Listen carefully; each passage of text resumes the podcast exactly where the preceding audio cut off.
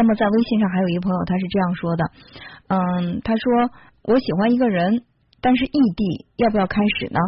文森老师很简单的说，我在武汉读研，他在北京读博，只是我们来我们实验室做实验，待了两个月，我们互相有感觉，但是他要回去了，要不要试一试呢？我二十二，他二十八，他谈过四个，四个我都没有谈过，呃，我希望能够得到你的建议。呃，其实就是对方的这个情感经历只能代表他的这个过去，代表不了现在，也代不了。代表不了你们的未来，所以说千万不要觉得，哎呦，他有那么丰富的情感经历，那就证明他是一个花心的人。那我的情感经历简单，我就一定是一个对待感情特别忠诚的人，不能这么去评价。他之所以会谈四个女朋友，也可能是他对待感情。不太认真，但还有一种可能呢，就是他一直在寻寻觅觅找一个能够真正符合他内心需求的那个人，却没有找到。或许你就是那一个呢。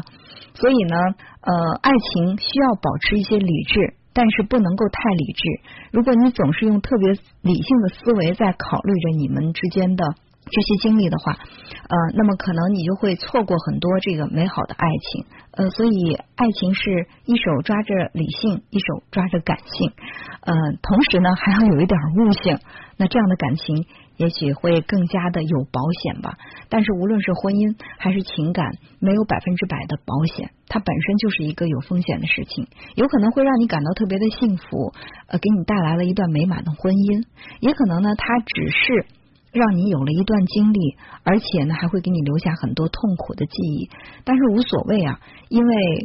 都说爱情不是学到了就是得到了。如果你没有得到，最起码你学习了爱，知道怎么去爱一个人，也知道怎么去接受一个人给你的爱。所以，